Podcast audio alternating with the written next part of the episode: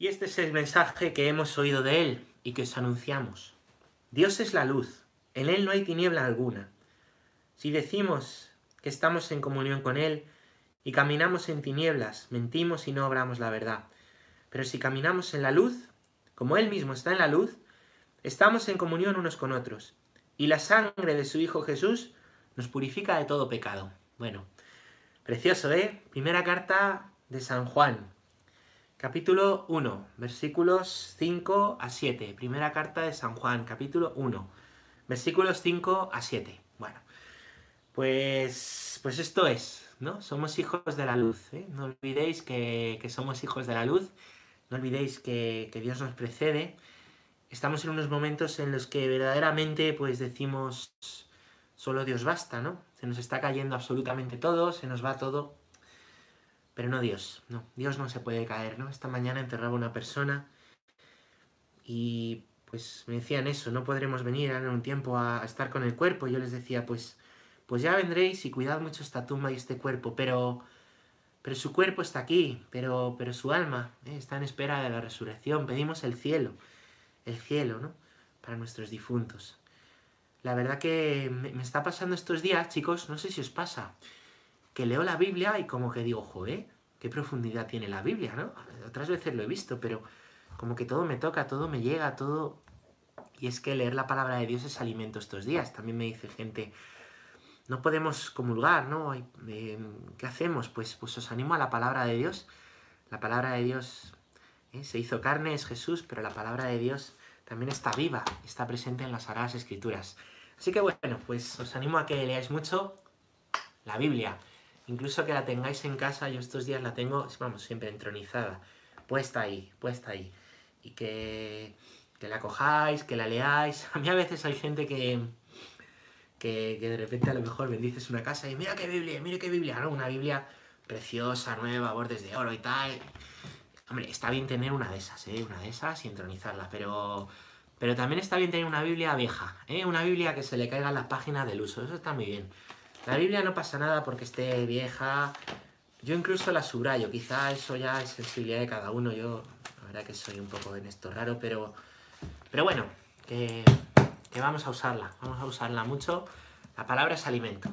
Seguimos, seguimos. Ayer estuvimos hablando del catecismo. ¿eh? ¿Eh? Hombre, bienvenida Elise, es una niña que nos sigue. Ah, buenísimo. Ayer estuvimos hablando del catecismo, em, que como sabéis, pues es el compendio de todo lo que trae la Iglesia Católica, ¿no? Lo estamos estudiando, ¿eh? Mirad, por aquí empieza y por aquí acaba, no sé dónde llegaremos.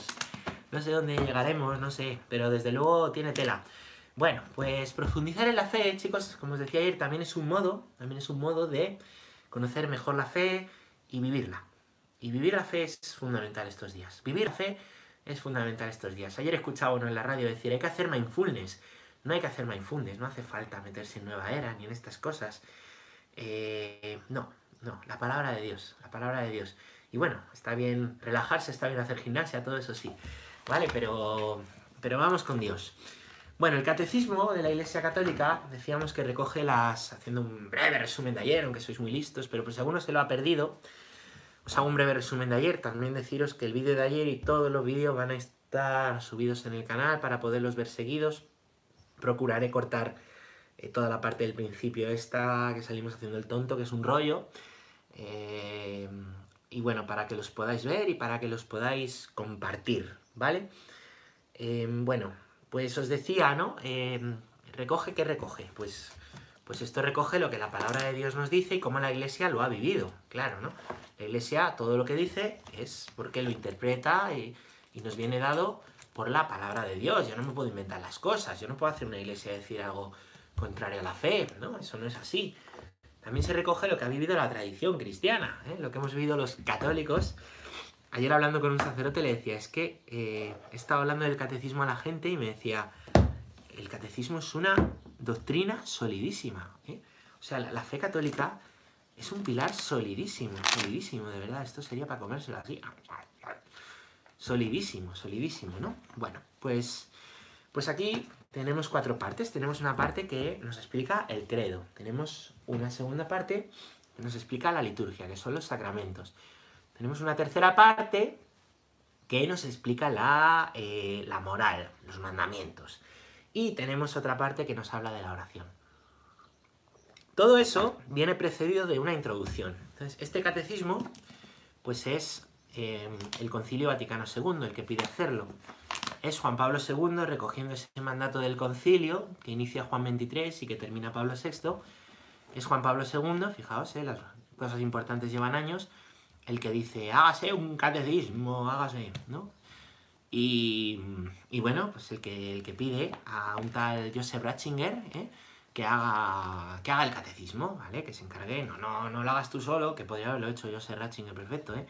Sino que haz comisiones de gente de todo el mundo, obispos, eh, eh, superiores, superioras de congregaciones religiosas, teólogos, bueno, pues todo el mundo. Y al final, en el 92, se publica, ¿vale? Y hay algunas correcciones, modificaciones, hasta este texto que tenemos. Como os decía el otro día, si no tenéis el libro, puede ser este u otra edición, buscadlo en internet. Yo os aconsejo poner Catecismo Iglesia Católica Vaticano. Y ahí viene, ¿vale? Procurad abrirlo en español, ¿no? porque en Vaticano están muchos idiomas, está, está en latín y cuando acabemos en español, si queréis, empezamos, empezamos en, latín, ¿eh? a leer el catecismo en latín. Bueno, ánimo. Entonces os decía, voy a quitar el sonido, ¿eh? porque me llegan aquí notificaciones, ¿vale? Pues pues os decía que, el catecismo empieza antes de estas cuatro partes y de la primera parte, ¿vale? Con un prólogo. Prólogo. Logo, palabra, ¿vale? Lo que va antes de la palabra, lo de antes, ¿vale? Un prólogo, que es lo que, lo que vamos a comenzar leyendo, ¿vale? La primera parte del prólogo es la vida del hombre, conocer y amar a Dios. Ya está, ya está. Ya con esto me daría para 15 programas y 15 cafés, ¿eh? Me preguntan ahí si vale el compendio. El compendio es un resumen del catecismo, pero estamos estudiando el catecismo, el compendio es un resumen. Pues, bueno, prólogo. Mm, la vida del hombre es conocer y amar a Dios. Ya está, para esto estamos, para esto estamos. Podríamos estar hablando de esto toda la cuarentena. Conocer a Dios y amar a Dios. Nunca se deja de conocer a Dios, nunca se deja de amar a Dios.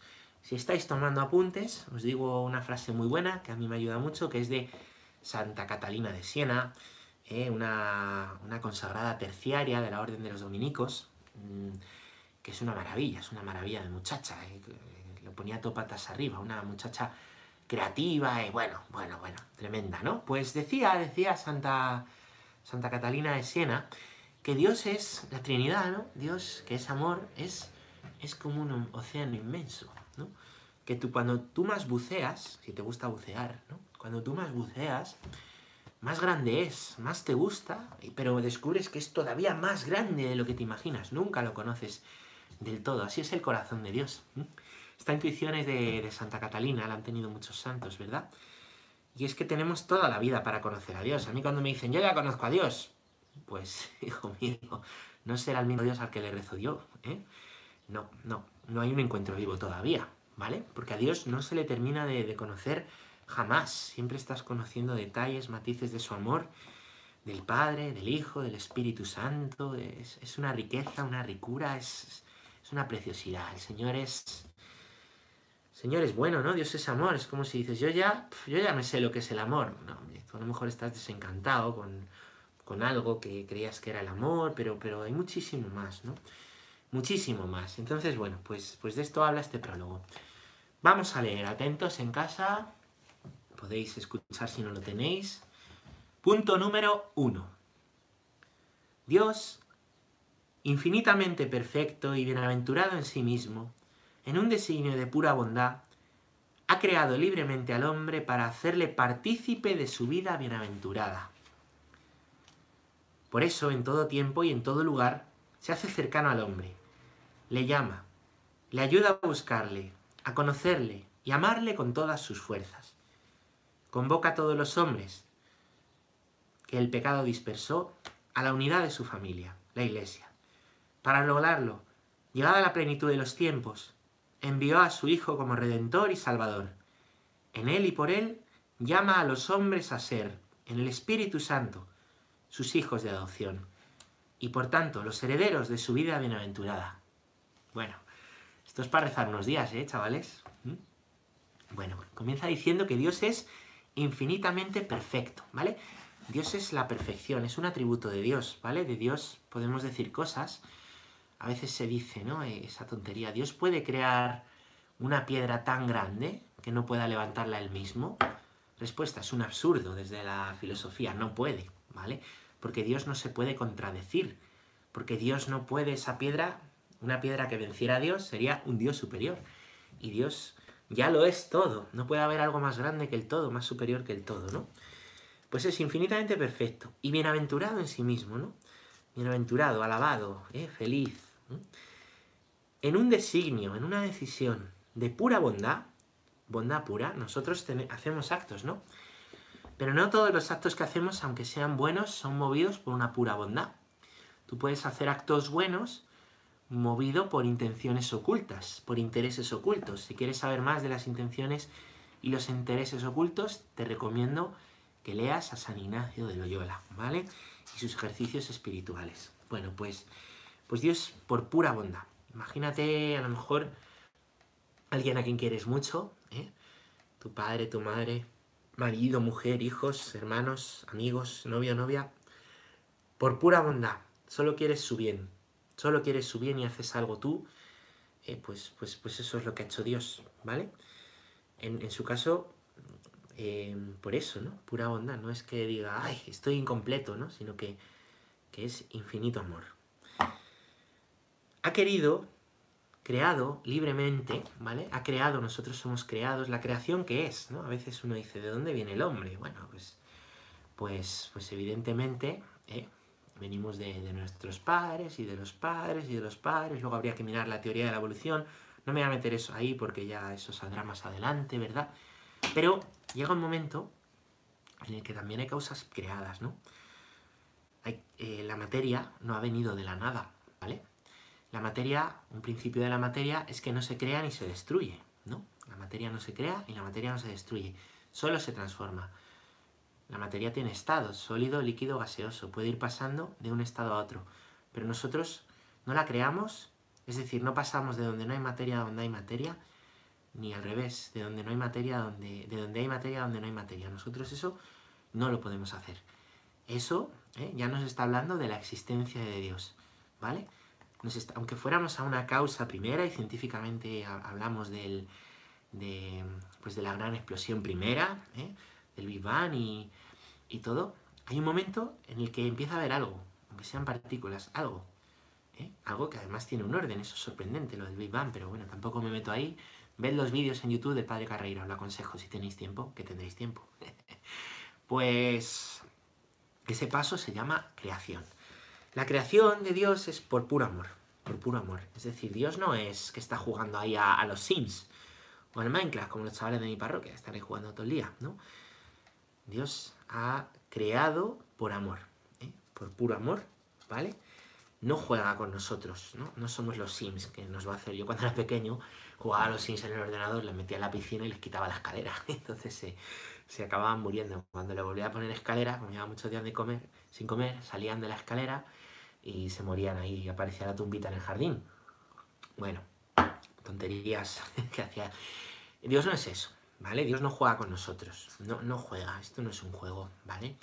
No somos mascotas, él, nos está llamando hijos, ¿vale? No nos llama, no nos llama esclavos, no nos llama marionetas, no nos llama siervos, nos llama amigos, ¿vale? Bueno, en todo tiempo y en todo lugar, qué bien nos viene esta frase, en todo tiempo, ahora y en todo lugar, aquí. ¿Qué estás viviendo? Ahora y aquí. ¿Cómo estamos? Pues en todo tiempo y en todo lugar. Se hace cercano al hombre. Le llama, le ayuda a buscarle, a conocerle y amarle con todas las fuerzas. Todo tiempo y todo lugar. ¿Sabéis por qué? Porque mirad, Dios es amor, ¿vale? Ya hablaremos más profundamente de eso. El gran atributo de Dios, lo que, lo que podemos decir de Dios, que en realidad lo ha dicho Él, porque la escritura es lo que Él ha dicho de sí mismo, ¿vale? Nosotros no tenemos que proyectar, inventarnos a Dios, os digo siempre, sino que, que hay que ver lo que Dios ha dicho de sí mismo, ¿vale? Pues Dios es amor. ¿Qué quiere decir que Dios sea amor? Que Dios solamente puede amar. En todo. En todo lo que sucede. En lo bueno y lo malo que nos sucede, Dios nos está amando. En todo, absolutamente en todo, chicos, en todo. Jo, es que a veces ponen, pasan cosas malas y parece que Dios no me ayuda, pero está contigo, está contigo, ¿verdad? Es que a veces pido algo a Dios y no sucede, pero está contigo, está contigo siempre. Es que a veces no veo su voluntad, pero está contigo, ¿no? De igual manera que si eres padre o madre y tu hijo no siempre entiende lo que haces, no siempre entiende que hay cosas que, pues, que son para su bien, no siempre entiende que cuando él sufre tú le entiendes. Eso le pasa mucho a los adolescentes, que se creen que, que solo sufren ellos y nadie les entiende porque nadie ha sido adolescente nunca, ¿no? Pues eh, no, Dios solo puede amar, por definición, y no puede hacer nada más. En todo nos está amando. Chicos, hasta en esta epidemia que estamos viviendo, Dios está sufriendo y amándonos, en todo, en todo, y Dios quiere que seamos instrumentos, ¿no? Para poder amar a otros, no os quepa ninguna duda, es que Dios no puede hacer otra cosa. ¿Dios puede odiar? No, igual que no puede, igual que no puede hacer una piedra tan grande que no pueda levantar, ni hacer un bocadillo tan grande que no se pueda comer. Dios no puede contradecirse, Dios no puede hacernos daño, no es de Dios el mal. No, no, Dios no lo manda eh, para destruirnos, ¿no? Eso no funciona así, ¿vale? Es otro tema este del mal que nos meteremos también más adelante, ¿no? Bueno, pues sigo. Llegada a la plenitud de los tiempos, estamos en la plenitud de los tiempos. ¿Desde cuándo? Desde ayer, desde... Hay quien dice que estamos en el apocalipsis o la epidemia esto, desde luego no es la iglesia la que lo dice, porque la iglesia, como siempre os digo, ¿qué dice la iglesia? Lo que Dios le ha revelado, no lo que nos inventamos. Las sectas anuncian el fin del mundo, la iglesia dice lo que dice Jesús. Ni el Hijo sabe el día ni la hora, solo el Padre que está en los cielos. Pues llegada la plenitud de los tiempos, que empieza cuando llega Cristo, ¿vale? ¿Qué quiere decir la plenitud de los tiempos? Que ya no hay más revelación, que ya está todo revelado aquí en la, en la escritura, ¿eh? Ya lo tenemos todo, ¿vale? Ya lo tenemos todo. Estamos en el año 2020, pues como si estamos en el 4080, ¿vale? Ya estamos, ya estamos, ¿no? Bueno, pues, ¿qué ha hecho llegada la plenitud de los tiempos? Lo que nosotros decimos después de Cristo. Envió a su Hijo como Redentor y Salvador. ¿Qué quiere decir eso? Que Cristo ha pagado por nosotros. Nosotros no podemos ir al cielo por nuestras fuerzas, ¿no? A veces decimos, ay, qué bueno es este, qué bueno es este. Tiene el cielo ganado. Esto lo repito mucho en mi parroquia. Tiene el cielo ganado. No, nadie ha ganado el cielo, solo Cristo. Puede ser que sea muy bueno, Dios tiene en cuenta todas las obras buenas, Dios es amor, pero uno no va al cielo por ser buenísimo y tener el cielo ganado, que hay que serlo, ¿eh? Ojo, a ver si alguno va a decir, ay, soy malo y... Uno no va al cielo por sus fuerzas, por tener el cielo ganado. Uno va, no va al cielo porque, Dios, porque sea Él muy bueno. Uno va al cielo porque Dios es muy bueno. Y Dios es muy bueno y ha enviado a su Hijo. Y su Hijo al morir en la cruz no ha sido la muerte de un hombre bueno más. ¿No? Ha sido la, la vida para el cielo. La vida para el cielo. Esa cruz es una llave que nos ha abierto el cielo a nosotros. ¿eh? Por eso su Hijo es Redentor y Salvador. Porque nosotros no podíamos. En el Antiguo Testamento hubo muchos justos. Había muchos que eran muy buenos. Muy buenos. Y muy malos. ¿no? Y eso es lo que celebramos el misterio del Sábado Santo. ¿no? Jesús descendió al Seol, a los infiernos, para todos esos justos y buenos que había antes que él, abrirle las puertas del cielo. Porque en sus fuerzas no podían. El cielo sin Dios está cerrado. ¿No? A que tu casa está cerrada si, está, si tú no quieres y la abres. Pues Dios nos ha abierto el cielo, ¿eh? por pura bondad y por puro amor. Bueno, pues nos llama a ser sus hijos y a ser herederos de la vida bienaventurada. La vida bienaventurada es la vida de Dios, la vida feliz. Dios se ha hecho hombre para que el hombre sea como Dios. Pero sufro. Bueno, pero aunque sufras, tú puedes tener una vida bienaventurada. Si conoces a Dios y conoces su amor, ¿eh? el sufrimiento está, ¿no? Hay momentos de la vida que son un valle de lágrimas, eso es verdad.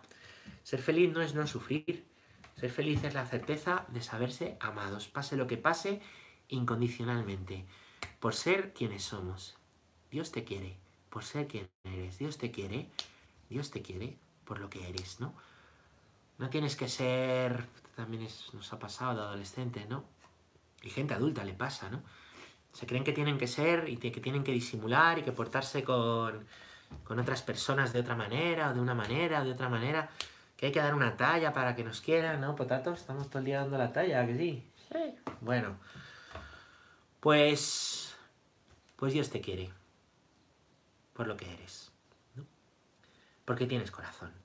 El que te quiera poco, te querrá un poco pues por lo de fuera, porque eres más guapo, porque cuentas chistes, porque eres más majo, porque... yo qué sé, por qué, yo qué sé. Pero el que te quiere de verdad y a la prueba, ¿cuántas personas te quieren de verdad? Pues te querrán por lo de dentro, por el corazón, ¿no? Por eso no hay que juzgar las apariencias. Y Dios no nos juzga por apariencias. Dios nos juzga, Dios, perdón, nos, ama por el corazón. El corazón que Él ha creado, el alma que Él nos ha dado, ¿no? Porque el alma nos la ha dado Él, nos la ha infundido Él, nos la ha creado Él. Así nos ama Dios. Así estamos llamados a querernos y así estamos llamados a descubrirnos. La fuente de la autoestima va por ahí, ¿vale? Bueno, entonces, resumiendo este primer punto, Dios es bueno, Dios es amor, por amor a los que vivimos sin conocerle, nos ha enviado a su Hijo, por amor puro, nos ha enviado a su Hijo. Y tenemos a su Hijo, tenemos a Jesucristo, y conociendo a Jesucristo podemos conocer al Padre. Muy bien. Vamos con el punto número 2. Volvemos a los libros, lo tenéis, cómo van vuestros cafeses, a mí aún me queda, ¿eh? Ay, yo parezco aquí Josh Clooney, ¿no? Paladeando, ¿eh? Buenísimo. Y eso que es de la marca blanca del Carrefour, ¿eh? Pero bueno, no, no hacemos publicidad en este canal, ¿eh? No hay anuncios. Punto número 2 del catecismo. Para que esta llamada resonara en toda la tierra, Cristo envió a los apóstoles que había escogido, dándoles el mandato de anunciar el Evangelio.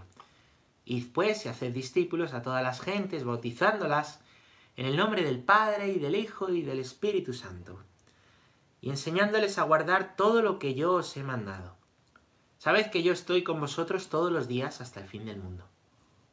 Fortalecidos con esta misión, los apóstoles salieron a predicar por todas partes, colaborando el Señor con ellos y confirmando la palabra con las señales que la acompañaban. Bueno, qué bonito, ¿no? Claro, ¿cómo se entera la gente de esto? Que Dios es amor, que Dios nos quiere, que Dios envía a su Hijo y que tú no tienes que andar dando la talla, ni pagando, ni teniendo ídolos, ni siendo esclavo de cosas. ¿Cómo se va a enterar la gente?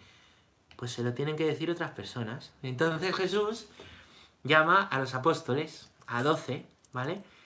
Me decía un sacerdote, ¿no? Escuchaba un audio de un sacerdote hace poco que, que está enfermo, ¿eh? Pues me ha conmovido mucho.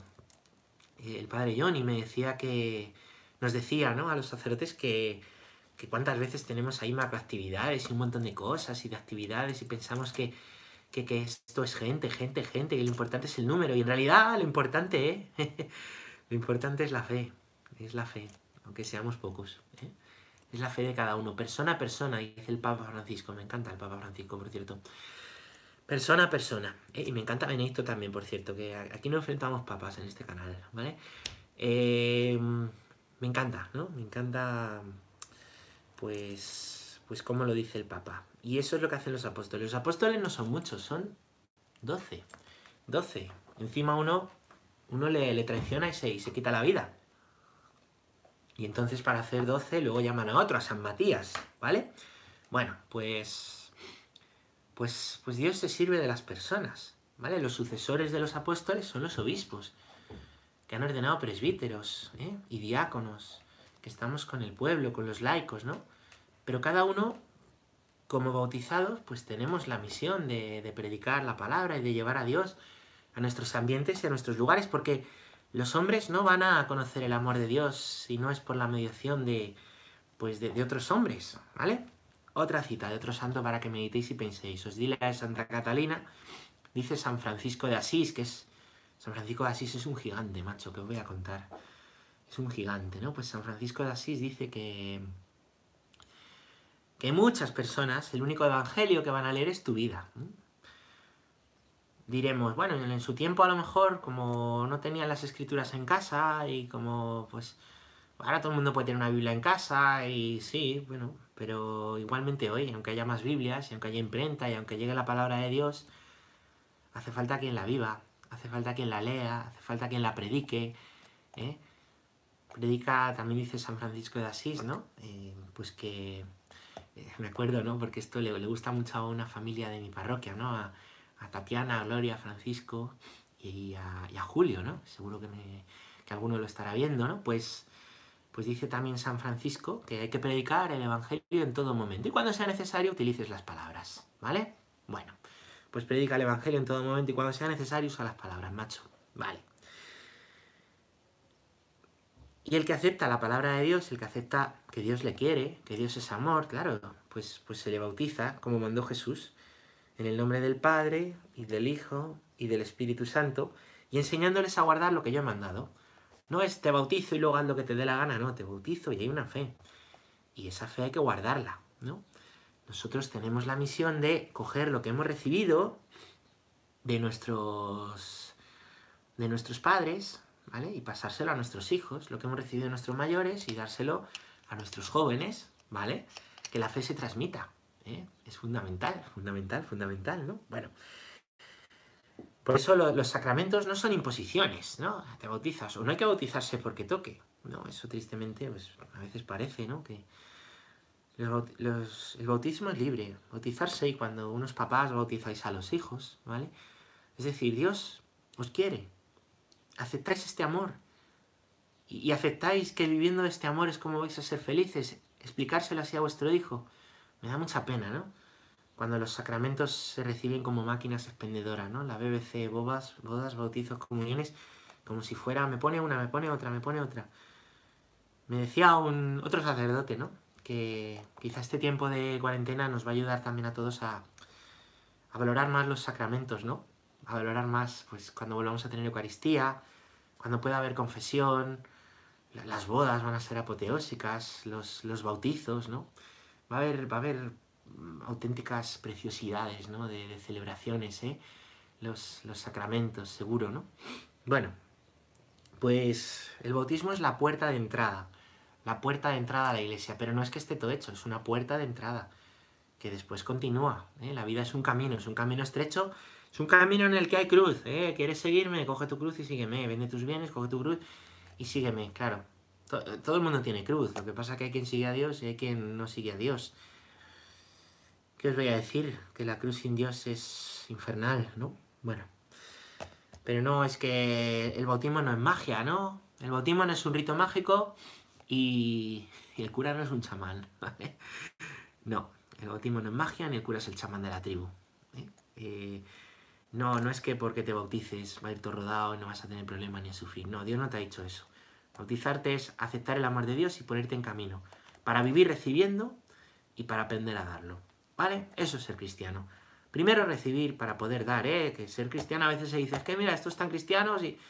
Lo primero ser cristiano es recibir. Y os animo, sobre todo estos días de cuarentena, antes os he hablado de dar, a recibir. Recibir mucho a Dios. ¿eh? Recibir mucho de la palabra de Dios, recibir mucho de lo que hacemos en redes sociales, recibir mucho de poder hablar de la fe en las familias, hablar de la fe, predicar en casa, predicar a vuestros hijos, padres, bendecirles, los hermanos mayores, hablarles de Dios, rezar con, rezad con los niños pequeños, bendecirles, ¿eh? que hagan peticiones, rezad juntos. Bueno, pues, pues salieron fortalecidos los apóstoles a esta misión. Y oye, a mí esto me parece una prueba de la resurrección tremenda, ¿no? Que venían estos doce hombres sin valor, que, bueno, se puede conocer un poco a los apóstoles leyendo, a los, leyendo los evangelios, ¿vale? Quién era más miedoso, quién era más echado para adelante y luego se echaba para atrás este era Pedro, quién era... Se les puede conocer mucho, ¿no? ¿Quién se dormía? ¿Quién...? Pues, ¿qué vieron? Para que salieran los doce a predicar, ¿no? Aquí llegó Santiago a España para que salieran a predicar y, murieran mártires, ¿no? El mismo Pablo que llegó después, murieran mártires, ¿no? Dando la vida en distintos sitios, ¿no? Oye, para dar la vida, para dar la vida, o han visto algo, o si no, no se entiende. O han visto a un muerto vivir, o si no, es que no se entiende, no, no. Yo no encuentro más explicación, no encuentro otra explicación. En nuestros días diríamos que a lo mejor una empresa estaban contratados, pero, pero en aquella época, en aquella época dar la vida de esa manera, o han visto resucitar a un muerto, o no sé qué explicaciones le, le podríamos dar, ¿no? Bueno, seguimos con el catecismo de la Iglesia Católica, eh, leemos, ¿vale? Los apóstoles.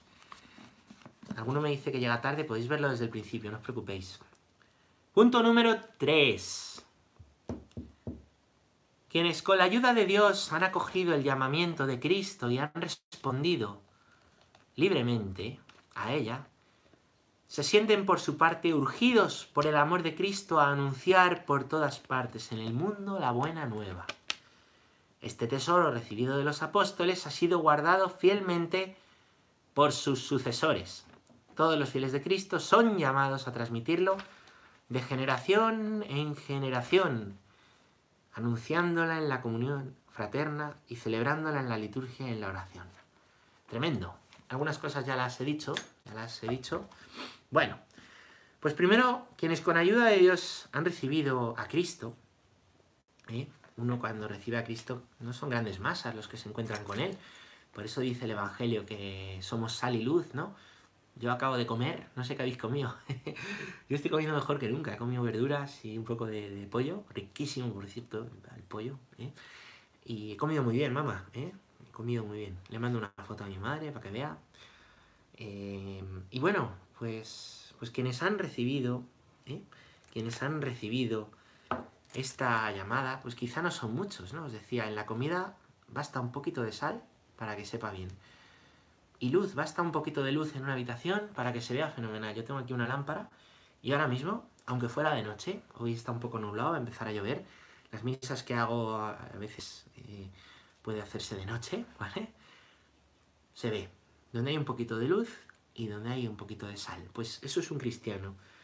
El que vive así, vive diluyéndose como la sal, viendo, siendo luz en medio de la oscuridad. Basta un poquito. Yo lo estoy viendo estos días, ¿eh? Está la gente con una sed de Dios pero con una sed de Dios y unas... Me, impresionó el otro día, ¿no? En el hospital una enfermera que lloraba y me decía, gracias por venir a darnos la fe. Me decía, yo no, no rezaba mucho, pero ahora le estoy rezando a Dios y gracias por venir a darnos la fe. Y yo decía, yo estoy admirado de ustedes. Me decía, yo estoy admirado de que nos den la fe. Pues, pues es tremendo, tremendo, tremendo, ¿no? Tremendísimo. Pues, pues nada, con esa ayuda de Dios nosotros podemos responder y podemos vivir el amor de Dios. El amor de Dios es urgente, ¿eh? Dice el catecismo que urge. Que esto no es mañana lo hago, ¿no? El que está enamorado no hace las cosas mañana. ¿Cuáles son las mayores locuras que habéis hecho por amor? Ponedlo en el chat si queréis. Luego ¿eh? nos echamos unas risas, ¿no? Y esto se lo pregunto a veces a los jóvenes de la parroquia, ¿cuál es la mayor locura que habéis hecho por amor? Y hay todo tipo de, cosas, ¿no? Desde ir a ver que tengo, tengo una hora libre en la, universidad, me cruzo Madrid, estoy cinco minutos contigo y me vuelvo.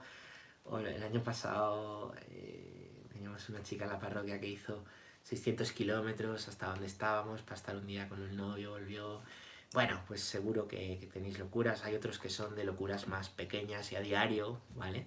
Eh, bueno, pues sí, sí que mm, sí que hay locuras de amor, aunque sean pequeñitas, pues yo es que cada día, cada día eh, hago esto por mi mujer, por mi marido, cada día, ¿no? Cada día tengo un detalle, ¿no? Eso son locuras de amor, eso es una maravilla, eso es una maravilla, ¿no? Bueno, pues... Pues qué locuras de amor habéis hecho vosotros. Pues el amor de Dios también lleva a hacer locuras. Os aconsejo buscar en YouTube, em, podéis buscar un vídeo, Juan Pablo II a los jóvenes de Chile, está rulando mucho estos días, es una cosa preciosa, ¿no? una fuerza predicando, una fuerza predicando del amor de Dios. El amor de Dios es urgente. No espera, no espera. Decís, bueno, está todo el mundo, sacerdotes, haciendo misas, cosas en las redes. Eh". Pues es verdad, es verdad, chicos, es verdad. Pero es porque urge el amor de Dios, urge que el amor de Dios llegue, urge el alimento, ¿no? Urge. ¿A que no hemos dejado cerrar los supermercados en cuarentena? Pues aunque hayamos tenido que cerrar iglesias, la palabra de Dios no se puede cerrar, tenemos que seguir llevándola. Y eso lo hago yo, pero eso también estáis llamados a hacerlo vosotros, allá donde vosotros estéis, ¿vale? Este tesoro recibido de los apóstoles, pues viene de generación en generación. Mira, yo soy cura porque me ha ordenado un obispo, don Joaquín, que era el obispo de Getafe, de nuestra diócesis, ¿vale? Bueno, pues, pues a lo mejor eh, podemos ir para atrás, ¿vale? A mi obispo le ordenó obispo, otro obispo, y a ese obispo, otro obispo, y a ese obispo, otro obispo, y a ese obispo, otro obispo, y... ¿Hasta dónde llegamos? A los apóstoles, a los doce apóstoles. Alguno de esos apóstoles empezó la cadena que ha terminado en, mi ordenación, ¿vale? Pues, pues así es la iglesia, la iglesia va transmitiendo de generación en generación. Esa es nuestra misión. Y luego, ¿vale? La fe, dice que con la fe, además de transmitirla, ¿vale? Eh, se transmite anunciándola y se vive. Hay que vivirla. Mirar, chicos, el cristianismo teórico, el cristianismo de cabeza, no vale para nada. ¿Para qué vale eso? ¿Para qué vale andar teorizando? No vale para nada, hay que vivirlo, hay que aterrizarlo, chicos. Hay que aterrizarlo, ¿vale? El cristianismo hay que aterrizarlo. Hay que aterrizarlo en hechos concretos. A veces palabras, pero con hechos concretos. Hechos concretos. No podemos estar aquí eh, teorizando, yendo de católicos, de... La doctrina es el pilar que lo sujeta todo. Pero la doctrina es para vivirla, porque si no la doctrina, pues, pues es como un muro de piedra, pues muy bonito, pero ¿qué? Muy fuerte, pero, pero ¿qué? ¿Qué? Pues, pues, hay que vivirla, hay que hacer la carne. Y hacer la carne, pues, ¿quién es carne? Tú eres carne, o cacho carne, como dice Werner. Pues nosotros somos carne, hay que encarnarla, ¿vale? Para divinizarnos, ¿vale? Para ser como Dios, ¿no? Porque está muy bien encarnarse, pero luego hay que divinizarse, ¿eh? hay que santificarse, hay que ir para arriba, ¿vale? Bueno, y celebrándola en la liturgia y en la oración, ¿vale? La fe se celebra, la iglesia es celebrar, ¿no? Yo estoy seguro que cuando pase la cuarentena, además de ser tremendas las misas, quizá valoramos más el gesto de la paz, o yo qué sé. A mí me da pena cuando llega uno, llega tarde a la misa, se sienta atrás, no da la paz, o da la paz con dos deditos, no vaya a ser que ¿eh? cuando no nos contagiábamos, quiero decir, no, pues, pues qué pena, ¿no? Y luego ya me estoy pirando, estar curando avisos, que yo procuro no enrollarme, ya sé que somos muy pesados con los avisos, pero es que los, avisos son importantes para que la gente pues, pueda, pueda venir, ¿vale? Pues, pues, pues, pues no te vayas hasta que no te digan podéis ir en paz, ¿no? La fe se celebra. Y qué distinto es, ¿eh? Lo sabréis bien los que Participar en una misa en la que se vibra, la gente canta, se responde a la vez, nos levantamos con ganas, a cuando estamos en las celebraciones apáticos, arrastrados y nos contagiamos, eh, nosotros a vosotros, vosotros a nosotros, eh, las, como la, la, desgana y qué distinto es, qué distinto es celebrar de cumplir. Para no pecar basta cumplir, pero para vivir y santificarse necesitamos celebrar. que la iglesia es la iglesia es celebrar, ¿no? Yo escuché decir a una consagrada que la iglesia es celebrar porque, mirad, el Génesis empieza con una boda, ¿no? Adán y Eva, que son una sola carne, ¿no? Son carne de tu carne, aunque no hay rito de boda, eso es ser matrimonio, ser una sola carne.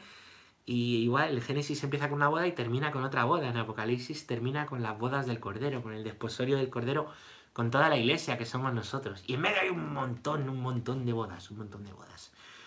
Eh, pues por ejemplo las de Caná se me ocurren y un montón de bodas que aparecen. Si sabéis más las ponéis. Bueno, pues sí, es que la iglesia es celebrar, es celebrar, ¿vale? La fe se celebra.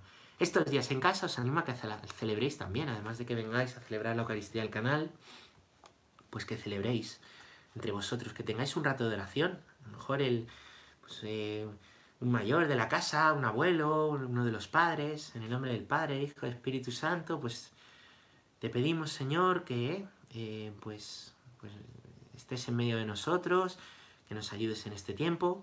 Abrís el Evangelio, leéis el Evangelio del día con el móvil y después eh, decís, vamos a hacer peticiones y que hacéis peticiones, los niños también hacéis peticiones, rezáis un Padre Nuestro, os dais la paz y, los padres bendecís a los hijos y, y, ya está, y ya está. Y es una maravilla, qué maravilla, ¿eh? Qué maravilla. Pues pues así, así se puede celebrar, aunque no sea sacra, con sacramento, ¿vale? Pero eso es un sacramental, aunque no sea un sacramento, ¿vale? Pues os animo a que lo hagáis, a que lo hagáis. A ver si hago un vídeo de esto. Sería interesante, ¿no? Bueno, pues, pues ánimo, ¿no? Y, y luego en la oración, a que no dejéis de rezar juntos, que ahí también se anuncia la palabra, en la oración. Bueno, tres puntitos, tres puntitos del catecismo.